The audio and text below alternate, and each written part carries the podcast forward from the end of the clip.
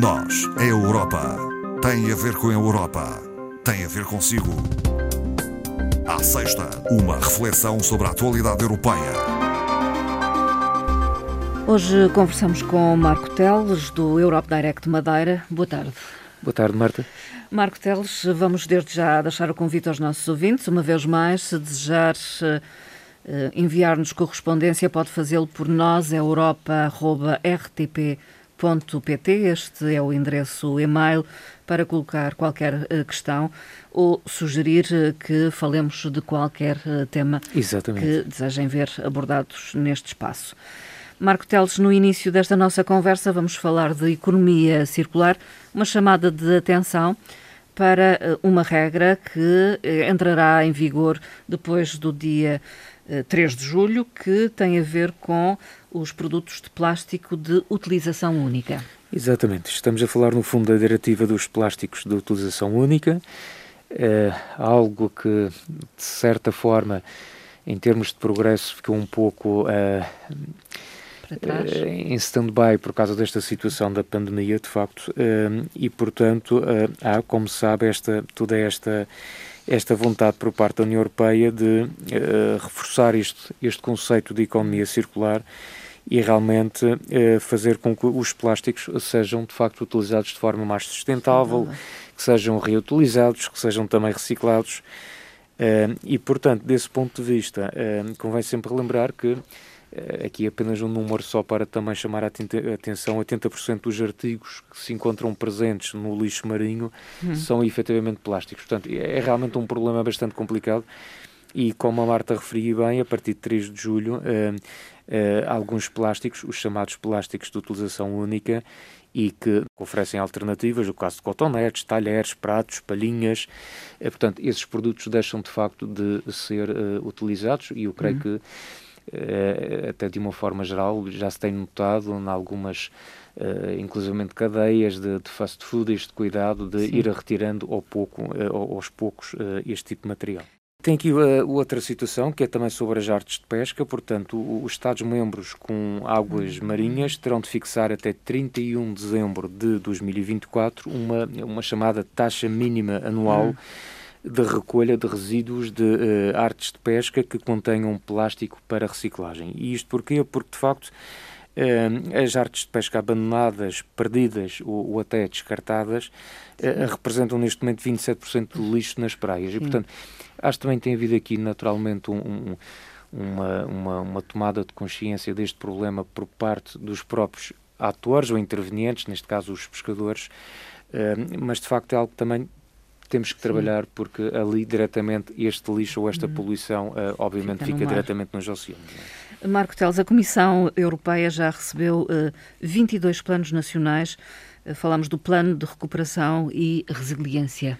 Exatamente. Falamos, no fundo, estamos uh, a, falar do, do, do, mecanismo de recuperação e resiliência, que tem um, digamos que um, um bolo global de 670 mil milhões de euros e que está integrado no outro elemento, no pacote geral, que é o conhecido como Next Generation Sim. EU, portanto, um fundo de 750 mil milhões uh, de euros que foram uh, aprovados em julho de 2020 pelos líderes europeus. E, portanto, Neste momento, eh, a Roménia foi o 22º Estado-membro a entregar o seu plano de recuperação e resiliência, um, um plano que tem um valor global até muito uh, semelhante ao, ao português, uhum. neste caso são 14,300, uh, 14,3 mil milhões de euros.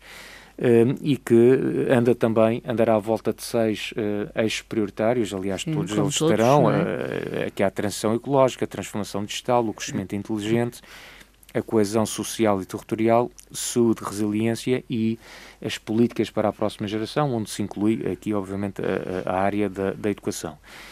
Posto isto, a Comissão Europeia tem agora dois meses para avaliar, no fundo, estes planos eh, e, eh, após essa avaliação inicial, o Conselho terá, no fundo, mais quatro semanas uh, para decidir se os aprova uh, através da maioria qualificada.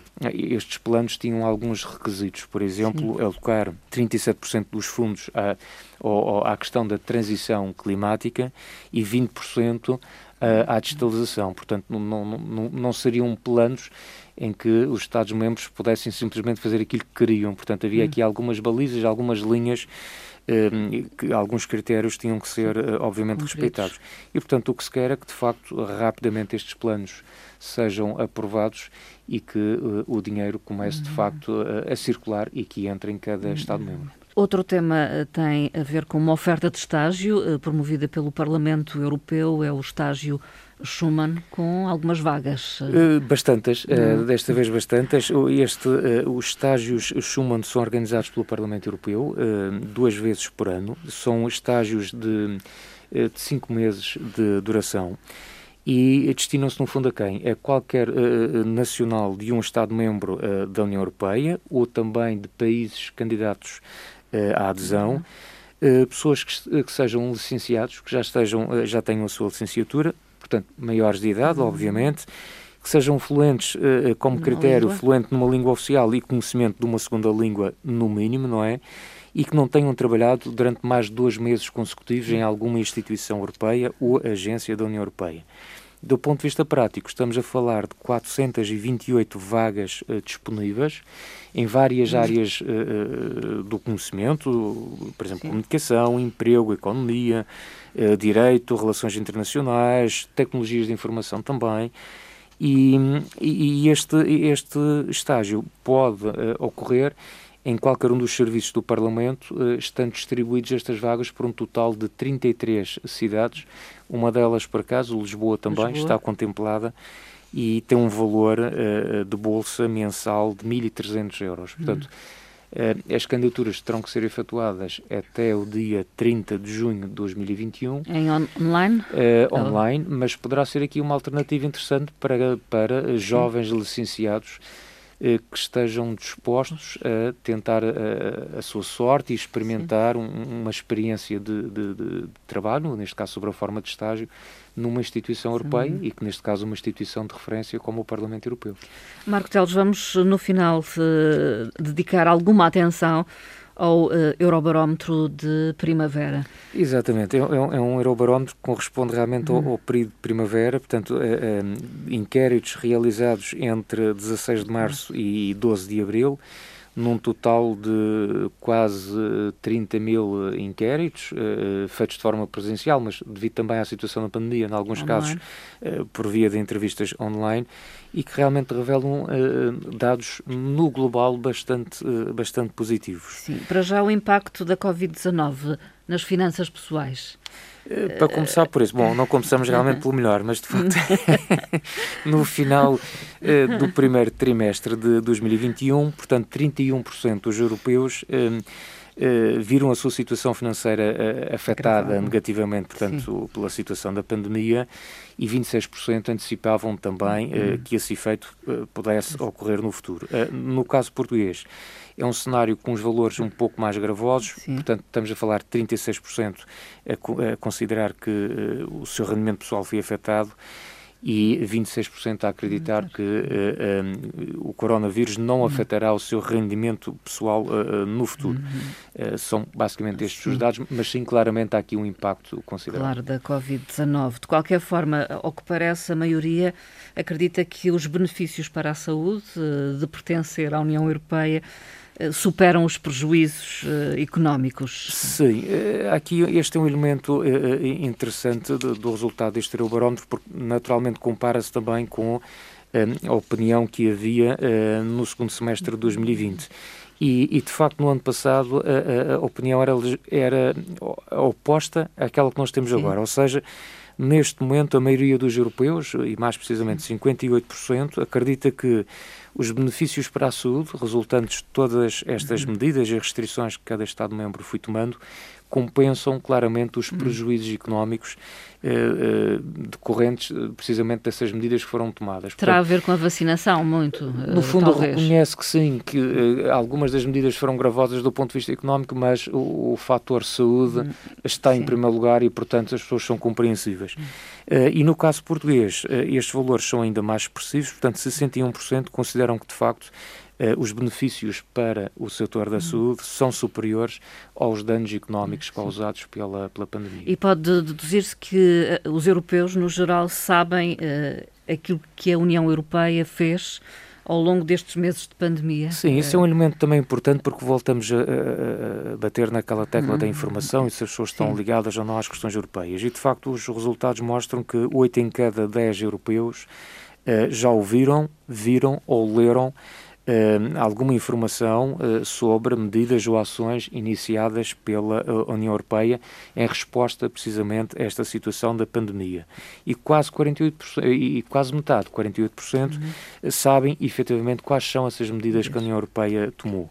No caso português, 56% conhecem as medidas, 37% já ouviram falar, mas não sabem exatamente que medidas foram essas que a União Europeia tomou e um, ainda assim um número expressivo 7% dos portugueses afirmaram que não viram, não conhecem, não, não, não, não sabem, sabem. Uh, nenhuma medida ou ação iniciada uh, pela União Europeia. E uh, em relação ao resto de, dos Estados, é, é, relação, o mesmo sentimento. É, é, o mesmo sentimento. Portanto, de uma forma geral, 48% dos europeus dizem estar satisfeitos com as medidas que foram apresentados. Isto é, de resto, um número que, no caso português, sobe um bocadinho, 53% é, é o número do, dos uhum. inquiridos uhum. satisfeitos com as medidas apresentadas pela União Europeia. A avaliação, então, é positiva? Globalmente a avaliação positiva. Globalmente, sobre a União Europeia. Exatamente. Isto significa que Portugal, inclusivamente, uh, é o Estado-membro que uh, apresenta uma percentagem positiva mais elevada, 84%, havendo apenas 2% dos portugueses que têm manifestamente uma imagem negativa sobre a União Europeia. Eh, a média de, de, a nível europeu, portanto, os 27 Estados-membros, é que 48% têm uma imagem positiva e 35% têm uma imagem neutra e 17% uma hum. imagem negativa. Mas comparando com aquilo que nós tínhamos no passado, passado. Uh, de facto, e, e, apesar de haver naturalmente diferenças entre Estados-membros, globalmente há de facto esta ideia uh, positiva, uma imagem hum. positiva da União Europeia. Mas apesar de, disso, as pessoas desejam reformas na forma como funciona a União Europeia ou algumas pois, das suas instituições. Aqui, exatamente. Há aqui uma situação que é a seguinte, portanto, 70% dos inquiridos a nível europeu uh, uh, afirmaram neste inquérito que, de uma forma geral, são a favor do projeto europeu. Hum. Isto é, de resto, uma percentagem que só para 91% quando nós analisamos o caso hum. português. É, de resto, o Estado-membro com uma posição mais, mais favorável uh, de todos. No entanto, Uh, há muitos europeus que consideram que uh, a forma como o projeto europeu tem sido concretizado até o momento precisa de ser reformulado. Portanto, uhum. são favoráveis, mas acham que se deve caminhar por, para uma uhum. reformulação do projeto europeu. E, uh, de qualquer modo, e falando ainda no caso português, 71% consideraram que a situação da atual uh, da, União Europeia neste momento uh, é positiva e que nós estamos a caminhar na direção certa. Ou seja, sim. é preciso fazer algumas reformas, mas uh, algo está a ser feito nesse sentido e, hum. portanto, o caminho a seguir será este que a atual Comissão e as instituições europeias estão a tomar. No inquérito, digamos, foram escutadas Quais Sim. seriam as prioridades que os Exatamente. cidadãos gostariam de ver implementadas? Há, há uma questão que foi colocada também uh, no, neste inquérito e, e, que decorre, obviamente, desta situação de, de pandemia que, que, vivemos, já seria hum. pertinente, e é saber, no fundo, uh, quais seriam as, as, prioridades da resposta da União Europeia face a este contexto da pandemia. Em particular, portanto, a pandemia então. em particular e todo o contexto envolvente. E, portanto, uh, foram definidas, neste caso, ou, ou foram identificadas uh, três prioridades. A primeira, perfeitamente compreensível, que é o acesso rápido uh, a, a, vacinas seguras e eficazes uh, para todos uhum. os europeus, portanto, isto é o aspecto mais valorizado. Depois, o investir mais dinheiro na economia para que se assista a uma recuperação rápida, uhum. sustentável e justa para todos os Estados-membros. E terceiro, também um aspecto que me pareceu interessante, que é o de uh, as pessoas entenderem que é fundamental haver uma estratégia europeia uh, para se enfrentar uma crise semelhante a esta no que futuro, possa eventualmente enfim, acontecer no futuro. Portanto, é um pouco uh, aprender com, com, com a situação e estarmos de alguma forma preparados para, para qualquer outra. coisa semelhante que possa acontecer no futuro, Sim. a termos uma resposta, no fundo, mais eficaz, mais robusta a problemas desta natureza. Uh, voltamos também a falar da conferência sobre o futuro da Europa, esse grande acontecimento quer, no fundo, ser uma auscultação mais abrangente uh, daquilo que pensa a sociedade. Uh... Exatamente. A, a, Conferência sobre o Futuro da Europa, como já falamos aqui noutras situações, é, é aquele espaço amplo de. Sim eh, que irá decorrer no, no, ao longo deste ano. Não é próximo. um momento só. Não é um momento só. É, a ideia que, eh, que os cidadãos se possam envolver nas atividades que vão ser propostas ou eles próprios tomarem iniciativa para eh, se promover, no fundo, um, um fórum de debate aberto, inclusivo e onde, de facto, as pessoas possam dizer na prática qual é a Europa hum. que querem para o futuro. Portanto, não ser apenas os, os governantes, os Sim, políticos, os, decisores, a no fundo dar o caminho, mas que as pessoas possam realmente uh, também contribuir. E sobre esta matéria da conferência, hum. o Eurobarómetro previa aqui uma questão e uh, eh, 92% dos portugueses concordam que uh, a conferência representa um processo significativo para a democracia na União Europeia. Uhum. Isto é um valor que baixa para 67% se nós eh, considerarmos a totalidade dos Estados-membros. No entanto, 40% dos portugueses e 46% dos europeus concordam eh, que a conferência poderá não ter um impacto real. Uhum. Este, este é um aspecto que me parece importante e que requer eh, muito cuidado por parte das instituições. Sim. Porquê? Porque ao fazermos este convite para as pessoas participarem, é, é naturalmente positivo. O, o Eurobarómetro, precisamente, comprova esta situação mas a partir do momento que nós pedimos a opinião das pessoas e que dizemos que as queremos envolver no na decisão processo. sobre o futuro da Europa, é bom que depois se arranje mecanismos para que uh, uh, se consiga realmente mostrar que esses contributos, que esses, esse envolvimento dos cidadãos serviu de facto para Sim, alguma coisa. Foram importantes e, e foram importantes. É importante, e foram tidos em conta. E foram tidos em conta, porque uh, se corrermos aqui o risco das pessoas darem o seu contributo, se envolverem e depois não haver um efeito prático, realmente isso depois pode ter uh, o Sim. efeito exatamente contrário. Uhum. E, portanto, uh, também aqui na Conferência Sobretudo da Europa, esse aspecto uhum. me parece importante. Convidar, sim, à participação, mas é importante depois, numa fase posterior, depois de reunida eh, todos estes contributos hum. eh, que, que, vamos com certeza obter ao, no, no, no, futuro próximo, que se possa pegar realmente nesses elementos e dar-lhe a devida Sim. utilidade uh, e o devido respeito à voz dos cidadãos. Não defraudar os cidadãos. De maneira nenhuma. De maneira e nenhuma. já em breve, ainda este mês, vai realizar-se um evento uh, em Lisboa.